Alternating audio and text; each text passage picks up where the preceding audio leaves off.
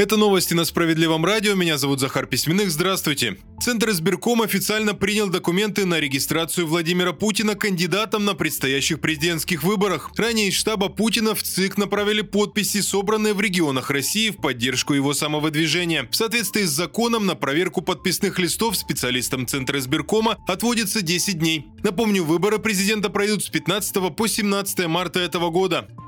Очищать снег и лед с балконов домов должны управляющие компании и ТСЖ. С такой инициативой выступили в партии «Справедливая Россия за правду». Соответствующее письмо было направлено в Министерство строительства и ЖКХ. Сейчас обязанность сбивать сосульки, например, с балконов, лежит на жителях, но справедливоросы уверены, что многие об этом не знают, а некоторые физически не могут этим заниматься. Речь, например, о пенсионерах и инвалидах. Тем временем лед и снег на балконах представляют не меньшую угрозу, чем лед и снег на крышах. В партии «Справедливая Россия за правду уверены, убирать последствия осадков должны именно коммунальщики. Это повысит безопасность дворов.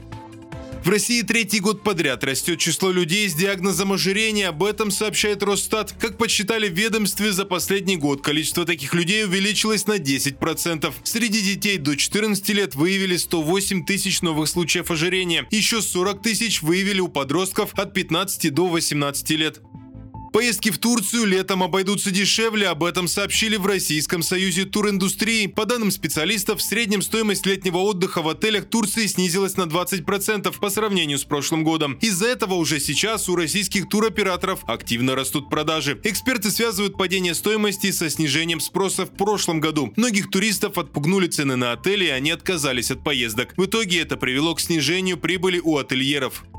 Выпуск продолжит новости Центра защиты прав граждан и истории из Костромы. Там до вмешательства наших специалистов с пенсионерки дважды списывали деньги за одни и те же долги. Все началось с того, что у Лианы Киселевой нет хорошей жизни. Накопились долги за коммуналку. Управляющая компания подала в суд, и женщины начали ежемесячно списывать долги. Ляне Киселевой не сразу передали судебные приказы, а когда она их получила на руки, то обнаружила, что в них дублировался период задолженности, за который с нее производили взыскание. Выходит, что она дважды платила платила по долгу. Пенсионерка не раз обращалась в управляющую компанию, но там, по ее словам, никак не реагировали. Тогда она решила просить помощи в Центре защиты прав граждан. Там изучили документы и подтвердили ошибку. По подсчетам правозащитников, Ляна Киселева таким образом переплатила более 50 тысяч рублей. Юристы Центра составили и направили заявление в управляющую компанию. Только после этого коммунальщики прекратили двойные списания, а юристы Центра оказывают женщине всю необходимую помощь, чтобы вернуть то, что она переплатила.